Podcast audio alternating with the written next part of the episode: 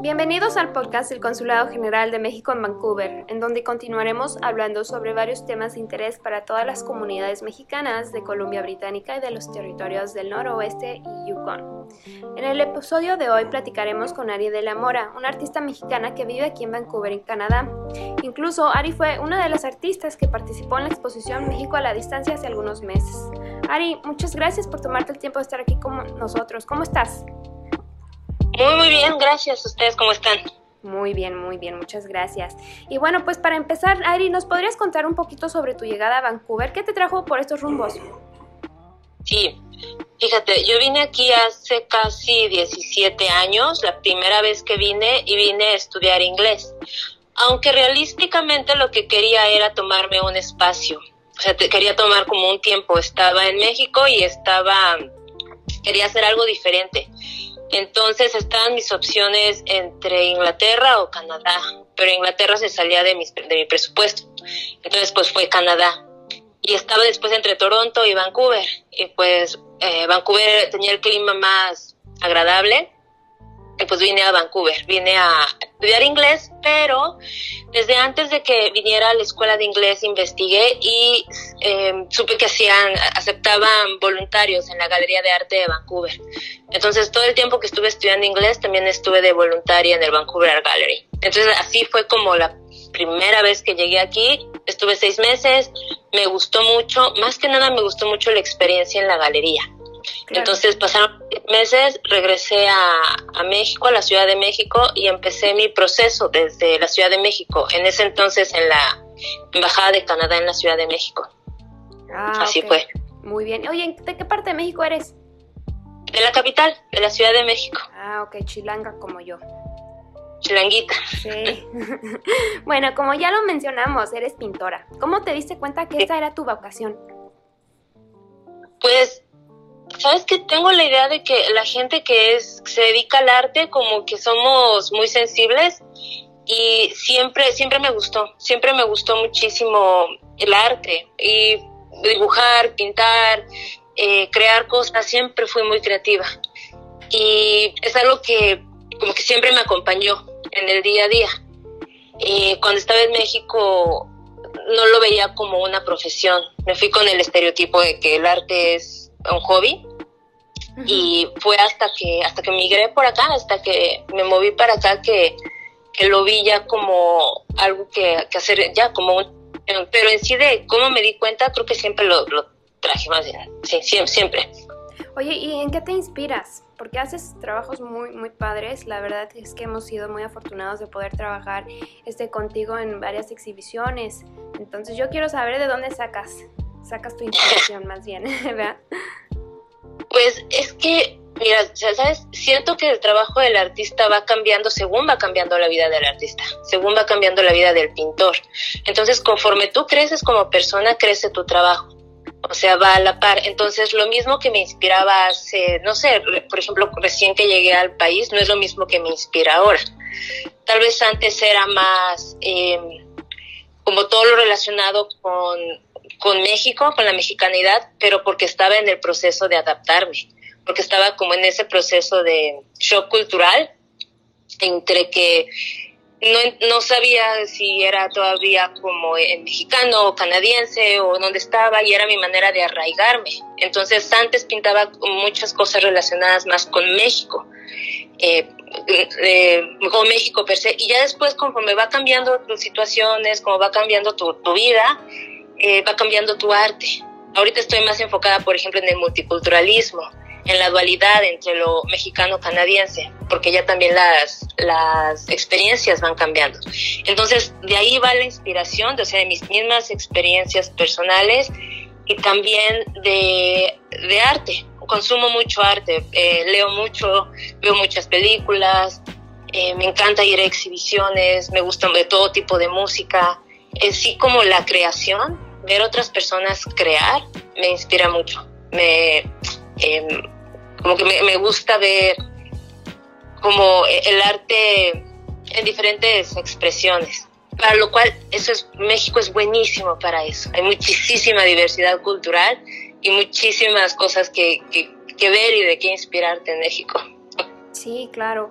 Claro, y incluso estaba hablando con un escritor hace poco y me estaba comentando que, bueno, pues para escribir lo primero que tienes que hacer, si quieres ser escritor, tienes que leer, ¿no? Leer mucho, conocer el mercado, saber cómo estructurar tus historias y demás. Entonces, pues, la verdad es que no, no me sorprende escuchar este que llevas un proceso como ese, ¿no? Yo no soy artista, pero pues ahora sí para todos aquellos que, que no tenemos, este, ahora sí que la creatividad para hacer este tipo de trabajos valoramos mucho todo lo que hacen ustedes y pues me encanta. Así que muchas gracias por compartirlo con nosotros. Y bueno, yo te quiero preguntar, seguro por lo de la pandemia, pues ha afectado el ritmo de trabajo, ¿no? Este, en todos sectores, ¿no? Pero quiero saber cómo te ha afectado a ti. ¿Has podido, has podido continuar este, eh, creando arte o, o, has notado como que tu inspiración se ha ido un ratito, regresa? ¿Cómo va, cómo va el asunto? Pues mira, recién que empezamos, desde el año pasado que nos encerraron a todos, que empezamos con la pandemia, pues sí afectó porque, por ejemplo, yo no se podía viajar. Entonces algunos proyectos que tenía pues se, tuvieron que cancelar. Y el estudio donde estoy pues lo cerraron. O sea, estuvo cerrado el estudio por tres meses. Y pues sí, sí te afecta. Empieza el sector artístico en sí fue como de los más todos, pero el sector artístico fue de los más afectados porque nosotros no éramos considerados como una prioridad, vaya. y sí nos, nos costó trabajo, entonces es eh, pues el proceso de adaptarte.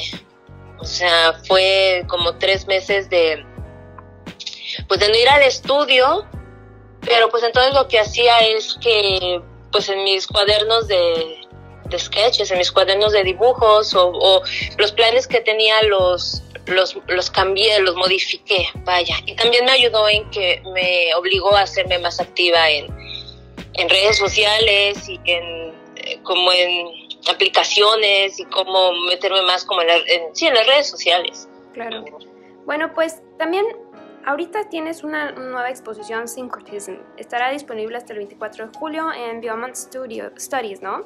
¿Por qué no nos platicas un poquito sobre esto? ¿En qué está basada? Yo, este, cuando hablé contigo este, al respecto, me habías comentado que era, incorporaba realmente como varios elementos culturales en uno. Es lo que estabas diciendo hace rato, ¿no? De que la, este, tu parte canadiense con tu parte mexicana, ¿no? Y cómo lo, lo, realmente adquieres los dos elementos y lo incorporas en, ahora sí que en tu, en tu trabajo, ¿no?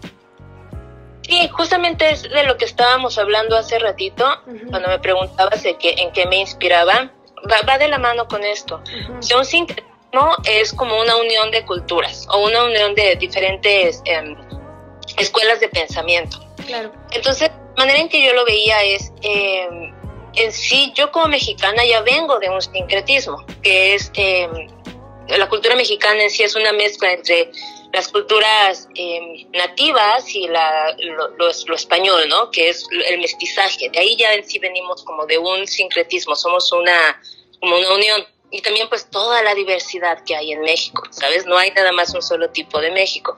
No es lo mismo un mexicano del norte que un mexicano del sur. Claro. Entonces, de ahí ya, ya hay un sincretismo. Y si a eso le aunas que te mueves a otro país, luego un país que es tan multicultural como aquí, ahí se todavía otro sincretismo. Y es, eh, es lo que está, estoy queriendo expresar, es este, siento que nosotros somos como em, seres complejos. un inmigrante es un ser complejo, ¿sabes? Desde este traes pues todo el bagaje cultural que traes de tu país, el, lo nuevo que estás aprendiendo aquí, te estás adaptando, em, cómo es el proceso de adaptarte y eso lo encuentro muy interesante. Siempre me, me como que el comportamiento humano es, es, muy complejo y es muy interesante. Y, eh, y entonces lo que quise hacer en esta exhibición es como juntar eso, juntar la parte mexicana, la parte canadiense y hablar desde una perspectiva mexico-canadiense porque ya no es lo mismo una persona, y sobre todo si ya llevas como mucho tiempo en el país, ya no piensas igual que, por ejemplo, alguien que solamente vive en México o alguien que has nacido aquí. Ya es como... y siento que de esas historias casi no se habla, y menos en nuestra comunidad, porque somos todavía una comunidad pequeña. O sea, te puede decir que somos, sí, pequeños en, aquí en Vancouver. Y lo que yo es que cuando se hablaba de nosotros o cuando se nos representaba, era el 50% de lo que se nos representaba estaba basado en estereotipos, ¿sabes? Eh, no, no, no, puedo con eso, no puedo con, con eh, las generalizaciones y los estereotipos y la cultura mexicana y de la manera en que a veces se nos, se nos encajona. Claro, claro. Ya, pues bueno, somos más complejos y el mexicano canadiense también es más complejo y tiene otra historia que contar.